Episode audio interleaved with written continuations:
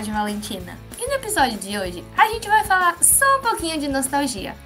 Afinal, a gente vai falar de série velha. Aqui quem fala é a Maísa. Oi, gente, aqui é a Laura. Oi, gente, aqui quem fala é a V. E bem-vindos a esse episódio que podia ter sido patrocinado por algum streaming, mas na verdade é só uma constatação de como a gente tá ficando pobre assinando todos os serviços que tem por aí, porque a gente quer assistir todas as séries. Queria dizer que a minha vida de maratoneira de série não tá favorável porque a faculdade não tá deixando, mas mesmo assim o meu dinheiro tá indo embora nos streamings. Não tá fácil essa parte, realmente.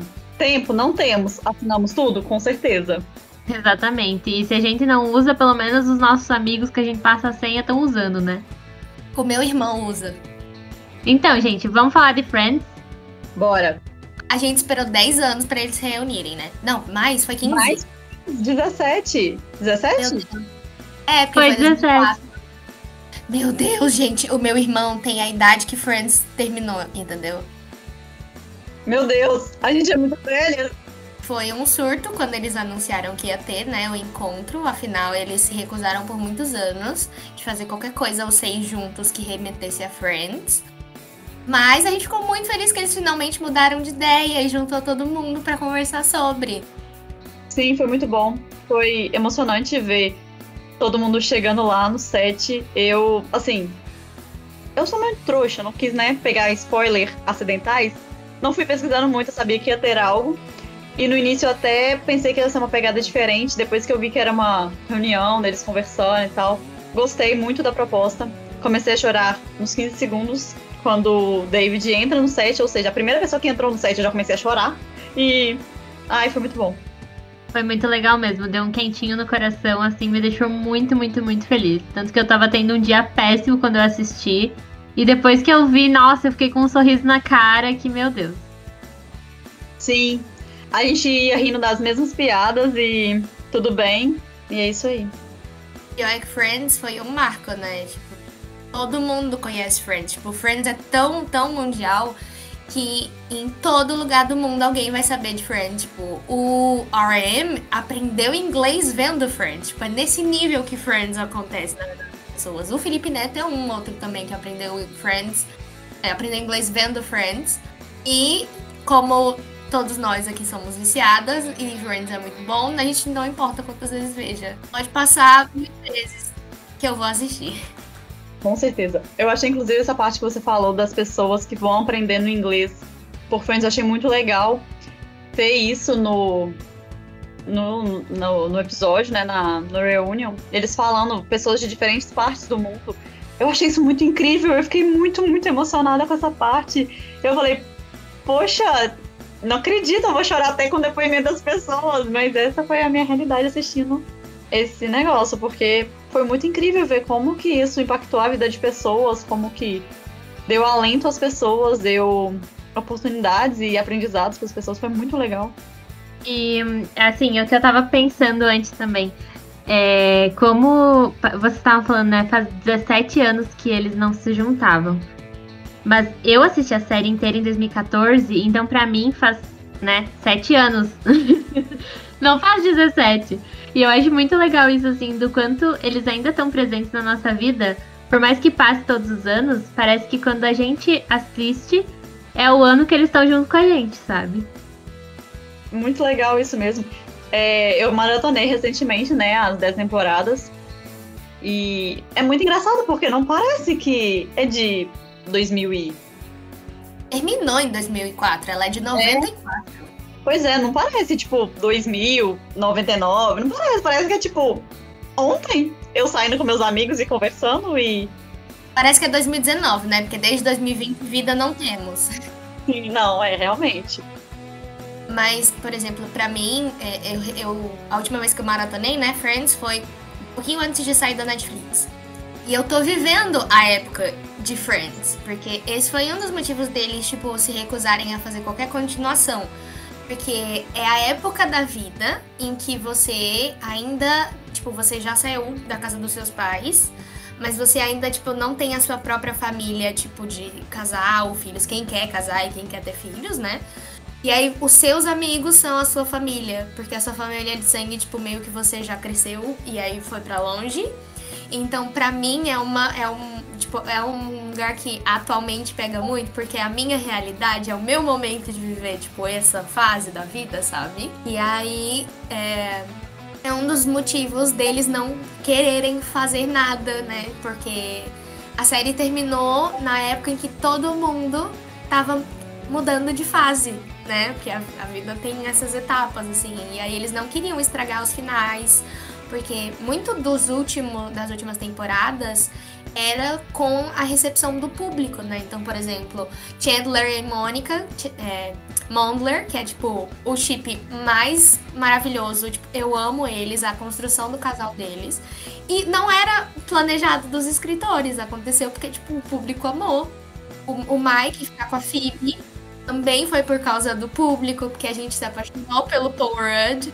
E então eles deixaram, tipo, de um jeito bonitinho, sabe? Tipo, o Ross ficou com a Rachel, a Monica e o Chandler finalmente tiveram os nenéns deles, a Phoebe casada e o Joey, o neném da turma. Então, tipo, sabe? Eles fecharam a série e a história de todos esses personagens de uma maneira muito bonita. E aí, tipo, fica aquele lugarzinho especial no nosso coração, sabe? Tipo, aquela primeira ideia, aquele primeiro sentimento de quando a gente vê a primeira vez. Que é bem similar ao jeito que fizeram a reunião de é, Um Maluco no Pedaço, né? Que também saiu, tipo, ano passado, mas foi gravada em 2019. Não foi gravada, tipo, em 2020 como Friends. Mas que tem também essa vibe de reencontro, de, de falar do passado, dessa época gostosa da vida, saca? Tem um, um no, no, do Maluco no Pedaço, tem uma parte de resolver brigas e tretas, né, do Will com a primeira tia. Que é muito legal de ver eles resolvendo e também, tipo, dele, do Will Smith entendendo o que ele fez, tipo, porque por mais que ele não fizesse aquilo com uma má intenção, era um homem negro muito famoso falando de uma mulher negra retinta, então ia ter um impacto diferente se fosse de um homem ou de uma mulher branca, sabe? E aí, uma coisa que me pegou muito, assim, porque por mais que eu ame Friends, eu sei que é um show muito branco, muito, tipo, estereotipo, que não tem representação, saca? Tipo, é todo mundo branco, padrão. E aí a gente vai para Um Maluco no Pedaço, que é uma série que todo mundo é negro, tipo, todos os personagens principais, e que tem assuntos relevantes, tem cenas relevantes até hoje, tipo, aquela cena do amigo do Will no, no tribunal, e ele levanta a mão e aí o tio Phil fala: Não, você pode abaixar a mão. Aí ele: Eu não, vai que do nada ele me dá seis tiros de, de aviso. E isso, tipo, foi década de 90, 30 anos atrás. E continua relevante. É importante ver também é, esses reunions que vão mostrando esses momentos e vão mostrando como eles são importantes. Igual essa, essa questão que tinha no Maluco no Pedaço, rever isso agora, depois de tanto tempo, e falar assim, putz, por que que não mudou? Por que que ainda tá assim? É importante pra gente ver que uma coisa que era na década de 90, né, ainda tá presente, muito presente, e ainda é relevante a discussão de por que que isso acontece dessa forma. Isso é muito interessante, sim. Eu acho que uma coisa, assim, que também tem é, muito essa questão de, desses assuntos que são muito relevantes de ser falados, né? E alguns reboots, assim, que trazem isso, né? Tipo, as visões da Raven. Que hoje em dia, Raven's Home é uma, é uma série que traz muito dessas questões, né? De ser uma mulher solteira, de estar no mercado de trabalho, é, de toda essa questão de, de empoderamento, né? E de, de como pré-adolescentes se veem no mundo também.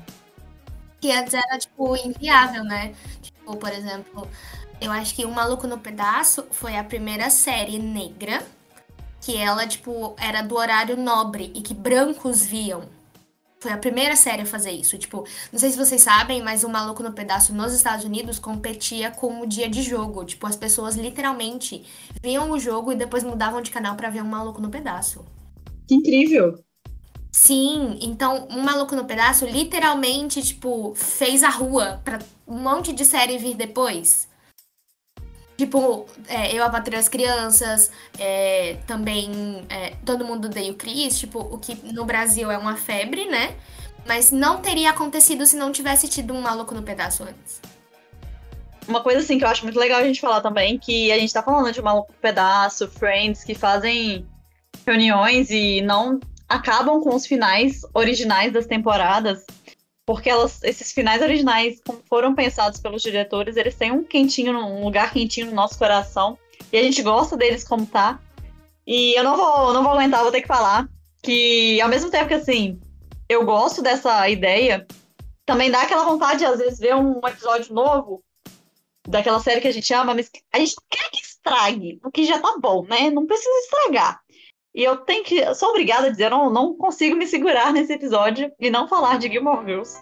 Que eu amava Gilmore Girls quando eu era criança, porque.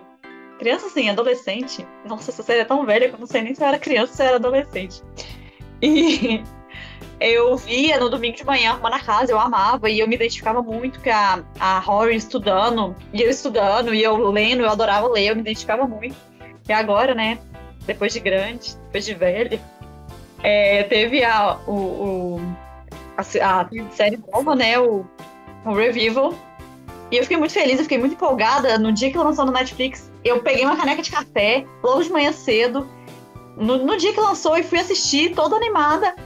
E eles simplesmente destruíram a série original com essa nova temporada, essa nova série, que eu fiquei assim, poxa, eu não sei se gostei, eu tenho sentimentos conflitantes. Então, comparando esses dois tipos de revival, o, o estilo Reunion, que foi adotado em Friends e Maluco no Pedaço, ganhou, sim, totalmente o meu coração. Mesmo eu querendo rir de novo das, de coisas, ver eles em cena, assim, eu amei essa parte porque não estraga o que a gente gosta, igual a Mai falou. Já tá aquele final ali, a gente gosta daquele final, a gente se apegou a essa história e não precisa destruir nada. A gente gosta da vida feliz que as pessoas construíram. Não precisa destruir a vida das pessoas. E falando de outra série, assim, que, que fez um, um revival, mas que fez do jeito certo, eu acho. É, que não é bem um revival, né? É toda a questão da, de uma prequela que é um, The Big Bang Theory e Young Sheldon, né? Porque, gente, Young Sheldon é simplesmente perfeita. É uma comédia maravilhosa, ela é encantadora, assim, tu se apaixona pelos personagens. E eu, quando tá lançando episódio, toda semana eu tô esperando, assim, a semana inteira lançar episódio novo. Que eu me divirto muito assistindo. E, de, e eles fizeram super bem, assim. Eles pegaram a, a vida do Sheldon, né? Em The Big Bang Theory e várias coisas que ele fala, assim, durante a série sobre a vida dele no passado, antes de começar The Big Bang Theory.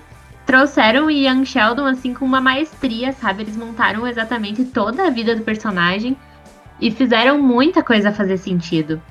E o melhor de tudo é que eles chamaram o ator do, do Sheldon, né, de Big Bang Theory, pra narrar, porque é incrível ouvir a voz dele, assim, enquanto ele tá contando da infância e ao mesmo tempo ver o Ian, né, que é o, o ator que faz ele pequeno, meu, arrasando na atuação, assim, e sendo maravilhoso.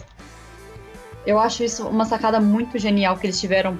Nossa, eu concordo totalmente com você. Eu acho que isso foi muito, muito bem feito porque eles conseguem dialogar com as duas séries, mantendo cada uma no seu espaço, no coração da, dos fãs. Elas não brigam entre si, uma não destrói a outra, muito pelo contrário, uma complementa a outra, dá uma, uma complexidade maior para o personagem, aprofunda em, em tramas que não era possível tratar com ele mais velho, mas que com ele mais novo é totalmente comum, é totalmente aceitável que se trate. Nossa, isso é, é essa, essa esse revival foi realmente certo. Você foi, foi muito feliz na sua colocação.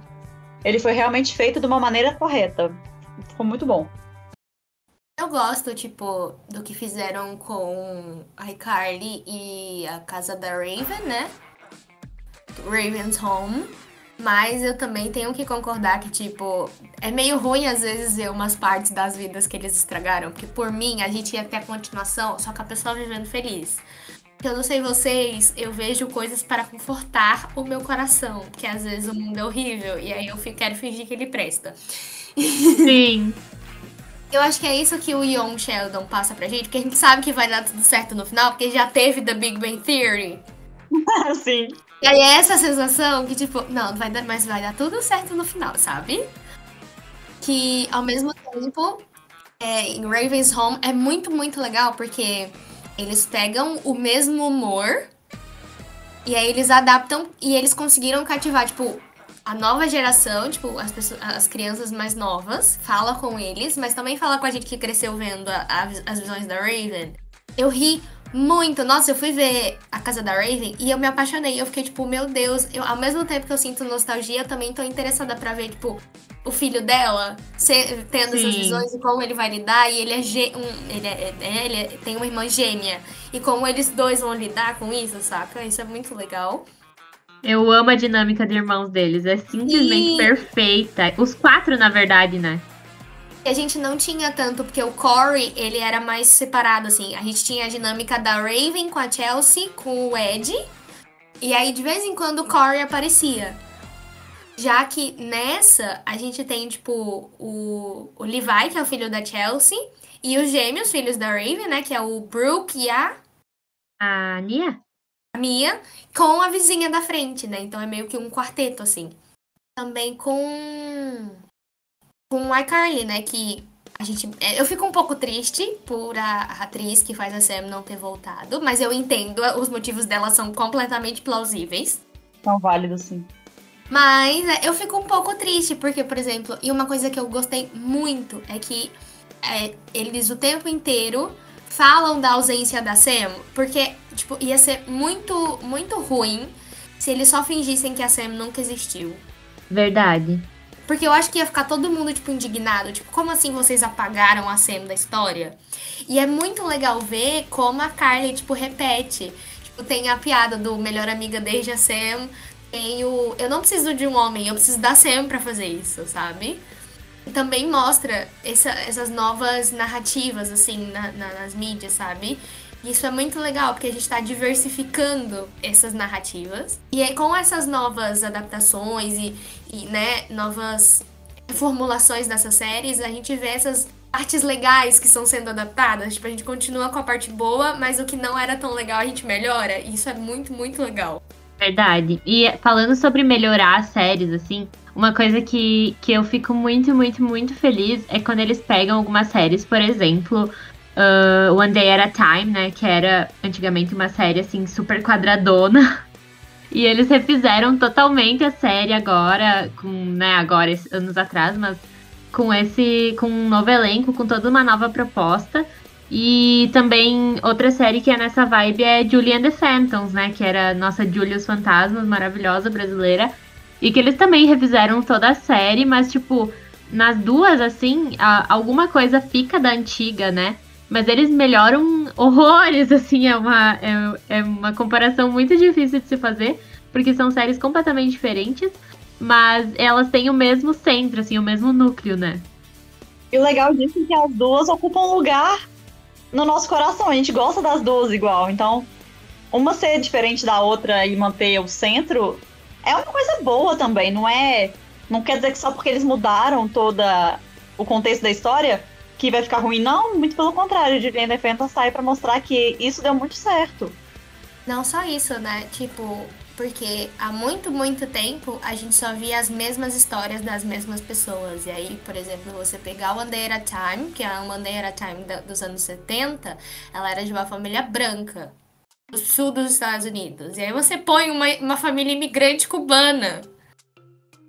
Exatamente. Representatividade. E aí em Phantoms, eu amo, amo a véia, sim. Mas olha, ver a Julie linda, negra, com aquele cabelo cacheado dela maravilhoso, olha, desculpa, eu prefiro. É, mudando completamente de assunto, mas é um negócio muito simples que para mim foi muito importante. Tipo, eu nunca tive ninguém que parecesse comigo, tipo, de princesa da Disney. Aí saiu Raya. E eu chorei vendo o trailer de Raya que eu falei, meu Deus, finalmente alguém vai parecer comigo. E eu nem sou do Pacífico, eu sou brasileira. Mas foi finalmente alguém que parecia comigo. Então, tipo, eu imagino as meninas, sabe, que são muito mais novas que eu, tipo, que são da nova geração, da geração alfa, como elas não vão se sentir, tipo, muito mais acolhidas e representadas desde sempre, sabe? E são detalhes, mas que eles fazem tanta diferença. Verdade. E até para quem é, para quem é branco e, e que sempre foi representado na TV, é muito, muito, muito importante ver essas, esses diferentes corpos, essas diferentes é, culturas, essas diferentes é, representações né, na, na, televisão e nos filmes, nas séries, porque realmente cria esse, esse, esse, sentimento de que sim, essa é a sociedade, sabe? Não é só pessoas que são exatamente iguais a vocês, né? Falando de, de, de pessoas brancas e padrão assistindo. Mas cria realmente essa, essa, essa visão de mundo, assim, de que tem que compreender as, essas diferenças. E outra coisa também que, que eu amo, assim, que eu não sei se é tão bem representado nas séries hoje em dia, mas uh, quando tem personagens PCD ou com alguma deficiência ou com alguma síndrome ou com alguma coisa diferente, sabe? Porque, nossa, eles estão na nossa sociedade, você tem vizinhos que são assim, você tem pessoas na sua escola que são assim, na sua faculdade. E nas séries, tipo, super raro de ver, sabe? Com certeza, eu concordo totalmente. Essa representatividade, igual vocês falaram, elas mostram que sim, existe pessoas diferentes de você e elas, a vida delas merece ser representada, merece ser contada. E mais do que isso, ela, ele, essa representatividade cria um laço de empatia entre as pessoas que vai melhorando a convivência, não só, lógico, a pessoa tá na televisão, não vai conviver com você, mas você com a, a comunidade que está ao seu redor vai mudando isso por causa desse laço de empatia que você vê aquela pessoa sendo representada, vê a Julie lá negra com, é, cantando e fazendo as coisas, a, as meninas mostram que elas também têm essa essa capacidade, essa essa coisa dentro delas que merece ser mostrada, cria um laço de empatia entre as pessoas ao redor e é tudo válido dessa forma. Verdade, isso também aconteceu em Fuller House, né? Porque Full House é simplesmente um ícone da televisão americana, né? Que passava também, era uma, uma série, assim, de horário nobre, né? Que, que muita gente acompanhou por muitos anos. E aí, no reboot da Netflix, uh, Fuller House, eles inseriram um personagem latino, né? Que é o Fernando. E eu acho que isso fez completamente toda a diferença na série, sabe? Eles pegaram aquela série padrão que, que era muito amada pelo, pelo público mesmo, assim, e eles conseguiram, na minha visão, não não estragar, de certa forma, com o que eles. com o final que eles tinham fechado, sabe? Porque eu acho que é bem isso, assim, essa Fuller House veio para outro público, veio para para chamar mais crianças, mais adolescentes que não pegaram a, a vivência de Full House. É, e ao mesmo tempo, assim, é, como as crianças em Full House não tiveram um final totalmente fechado, quando elas aparecem como mulheres adultas e mães em, em Fuller House, dá um, um, quentinho no coração, assim, a gente se sente muito abraçado porque a gente consegue ver o futuro delas, sabe? Que elas terminaram uh, Full House sendo crianças, adolescentes, né? E aí consegui ver, assim, ah, que pessoas elas se transformaram, o que, que elas fizeram na faculdade, que carreiras elas escolheram pra vida. Foi muito, muito, muito legal. E também aborda diversos temas importantíssimos, né? Como a questão de, da própria maternidade e questão de, de divórcio, de como as crianças uh, lidam com esse tipo de coisa, questões financeiras, é, dificuldade de, de, de, engravidar e toda uma nova temática, assim, muito, muito divertida, muito legal. E legal de ver esses personagens, assim, que cresceram, que mesmo a gente gostando do final, ficando feliz com ele, aquela pergunta é inevitável, assim, o que será que aconteceu com o fulano? E ver ele depois, como ele, ah, esses personagens, essas crianças ficaram adultos, ao mesmo tempo que você também já está mais velho, já está mais adulto, é muito legal. É, cria também uma, uma conexão com esse personagem que também é indescritível, é muito bom. Parece que você está encontrando um amigo, né? De longa data que você não vê faz tempo. Exatamente. Conversa com fulano, como é que será que ele tá? Aí você liga a televisão, você tá, fulano, com a vida dele pós-faculdade, com o E o que o legal de Fuller House também foi que eles conseguiram trazer os antigos atores, né? Claro que as gêmeas que faziam. É, as gêmeas uh, não voltaram, mas assim, de poder ver o Danny mais velho, assim, e, e todos eles, na verdade, os episódios que eles voltavam, que eles apareciam para visitar a família, meu Deus, era choro para tudo que é lado, porque você conseguia ver aquela mesma dinâmica de família que eles tinham em Full House. Mas em Fuller House, tipo, 20 anos depois, com eles todos muito mais velhos. E, e, por exemplo, o Danny, que antes era o pai, sendo avô, né? E convivendo com as crianças que são os netos dele, assim. Muito, muito, muito legal. Muito legal. É, é aquele negócio, não estraga o antigo, mas ele complementa de uma forma muito legal, muito interessante. Sim. Eu não sei vocês, mas eu adoro, tipo, ver os desenrolares das histórias. Então, quanto mais história eu tiver, mais eu gosto. Eu amo que The Vampire Diaries teve dois spin-off. Não só The Originals, depois tem Legacies. E aí, tipo, em Legacies, né, a Lau que o diga, ela que fica. Ela que fala mais que eu sobre isso. Mas, tipo, tem muita referência, sabe? A tanto The Vampire Diaries como The Originals. Sim, e, e Legacies foi a, a, junção das duas, na verdade, porque é, começou com The Vampire Diaries e aí The Originals foi criada a partir dela. Mas assim, tem, teve muita, muito pouca relação entre The Vampire Diaries e The Originals durante o decorrer das, dessas duas séries, né? Tipo, eles apareceram. Era mais. Era mais independentes que aconteciam no mesmo universo. Uhum. Exatamente. E aí, com Legacies, eles conseguiram reunir de novo, né? Porque é, são as meninas ali, a Josie e a Lizzie, de, de The Vampire Diaries, que terminou com elas duas sendo pequenininhas, né? Acho que elas deviam ter uns 5 anos, acho que quando a série terminou. E a Hope, né, que, que termina The Originals já com, com 13 ou 14 anos, mas que, em, que, que já em The Originals fala sobre a, o plot de, de Legacies, né? Que é quando ela vai pro. Que é a escola que a Caroline criou. Não é qualquer escola. Isso, a Caroline. Exatamente. E aí. E, tu, e você vê, assim, no final de, de The Vampire Diaries, eles criando a escola, né?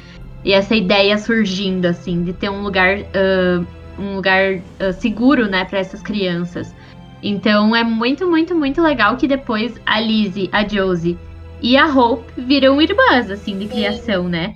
E o, o Alaric acaba criando as três, assim. Eu, eu queria muito, na verdade, que tivesse mais aparições em Legacies, assim, que, que a Caroline aparecesse, que mais, mais personagens aparecessem, né? Eu acho que apareceu o Jeremy até agora. E mais alguns, o Kai também apareceu. É, mais alguns personagens, assim, antigos. Mas eu fico muito feliz quando eles mencionam eles, porque, meu, eu fico pensando, nossa, a Laura de 22 anos tá assistindo uma série que faz referência à série que a Laura assistia quando uhum. tinha 14, sabe? Muito legal, muito legal, eu gosto também.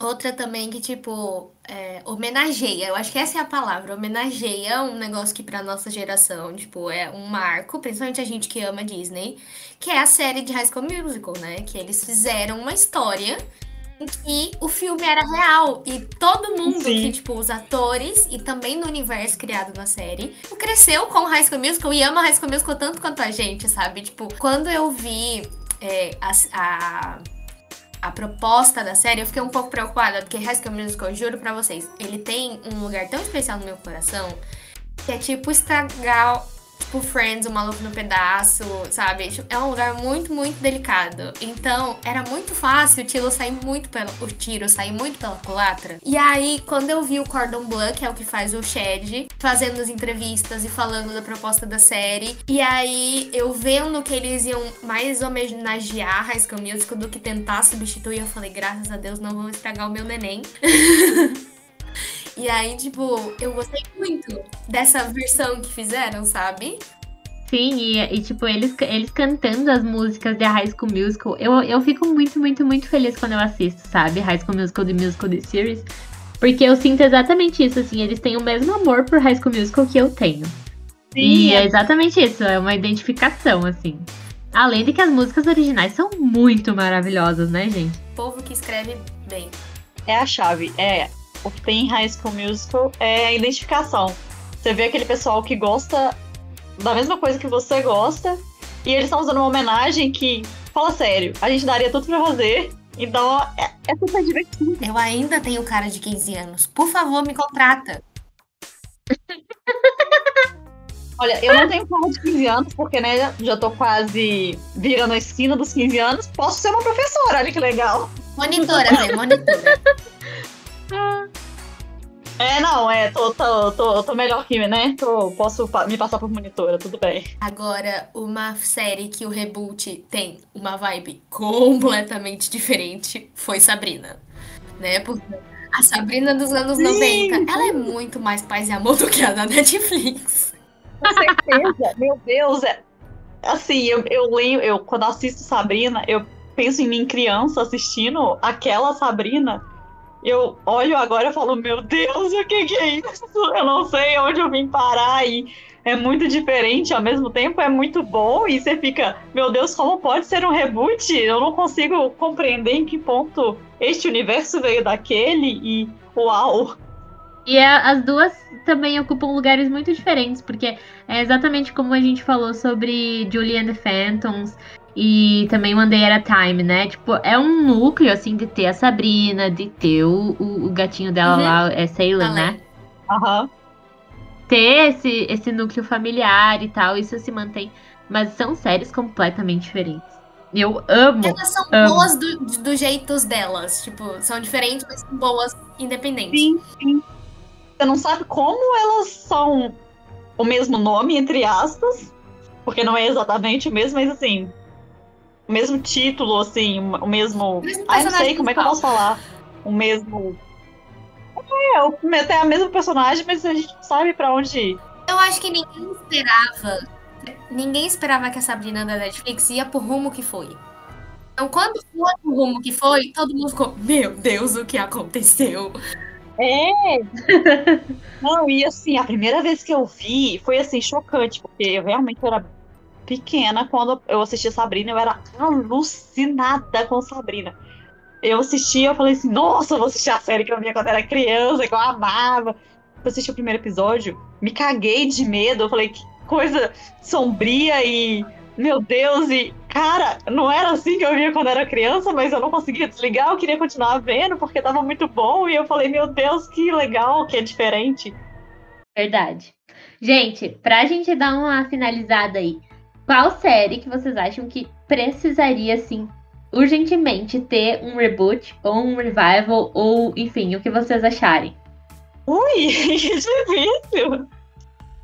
Eu gostaria muito, muito, muito de ver um reboot mesmo, eh, tipo, fazendo a mesma proposta da série, só que com pessoas diferentes e com uma visão diferente, de jeitos diferentes, de Glee.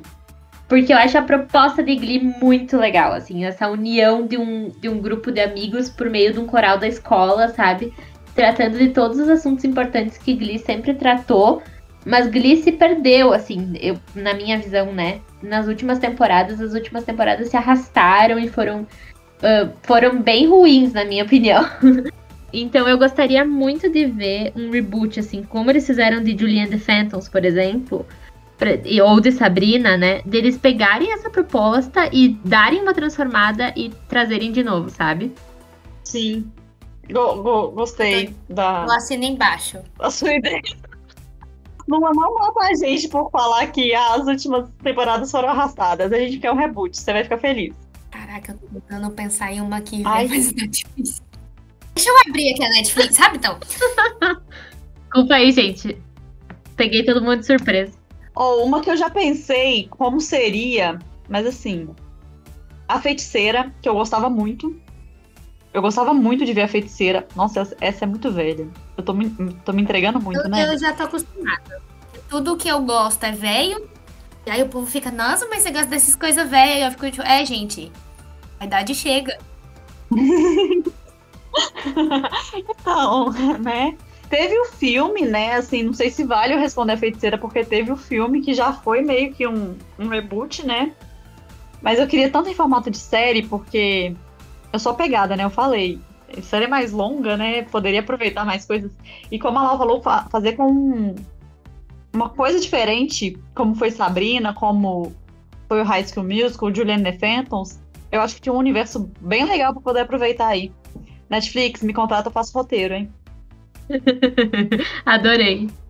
Outra série que eu amaria, assim, se eles fizessem uma repaginada e lançassem uma nova proposta, é Dance Academy. Eu sei qual é, muito legal. E eu amei o, o, o- meio que o filme que fizeram pra terminar a série. Eu amei. Sim! Sim, lançaram um filme bem atrasado, né? Mas lançaram. É, mas mas eu, eu gosto muito da temática de dança e já dando um spoiler do próximo episódio do podcast. Mas eu, eu, eu preciso ver temáticas de dança assim sendo mais retratadas na TV, principalmente com séries, né? Porque filmes tem um monte, mas série é, é bem mais difícil de encontrar. Tanto que as que a gente acaba assistindo viram icônicas, assim, e Dance Academy é uma delas. Que eu acho que tem super essa proposta, assim, de de, de ser uma escola de dança, né? De como é o dia a dia dos bailarinos e se misturando nos dramas adolescentes, assim, de muitas séries, né? Que, que tem isso como tema central. Nossa, Lau, que além de fazer Dance Academy, tô pensando aqui na sua proposta sobre Glee. Imagina se tivesse algo nessa pegada não só com coral, mas com dança, um grupo de amigos que se juntam em torno da dança. Sim, contrata a gente, olha aqui, já tem a da ideia, a roteirista e a atriz que canta. Tem eu. Amei. Ah, e a minha série, eu adoraria um reboot, é H2O Meninas Sereias. Eu sei que fizeram um, mas cagaram. Cagaram. Uh! Que reboot ruim. Mas eu adoraria, tipo, mudarem a história, mudarem o jeito que elas viram sereias. Porque o jeito que fizeram foi meio que uma cópia, saca? E eu gostaria que pegassem essa ideia de, tipo, uhum. meninas que viram sereias de alguma forma, só que, tipo, colocassem em algum lugar tropical. Tipo, eu gosto muito do primeiro, porque ele se passa na Austrália. Mas imagina se passasse, tipo, na América do Sul ou na África. Ia ser incrível. Nossa, Mai, que ideia maravilhosa! Gostei muito. Gente, e sobre a nossa equipe de produção aqui, já vamos abrir essa empresa, patentear um nome. Eu posso uh, projetar todos os cenários, olha aí. Temos muita, muita, muita, muita coisa. Você já cuida do cenário e da coreografia. Olha que legal. Amei. Então é isso, gente. Se você é aí que estava ouvindo o nosso podcast quiser conversar com a gente nas redes sociais, falar qual série você amaria que tivesse um reboot ou um revival, a gente vai amar saber. Inclusive, se quiser nos indicar outras séries que poderiam, né? São séries velhas e tudo, a gente vai adorar as indicações, porque aqui todo mundo gosta de séries do dinossauro. Não se esqueça de falar com a gente lá no arroba aquela Valentina, tanto no Instagram quanto no Twitter. A gente espera você no próximo episódio e um beijo estrelado.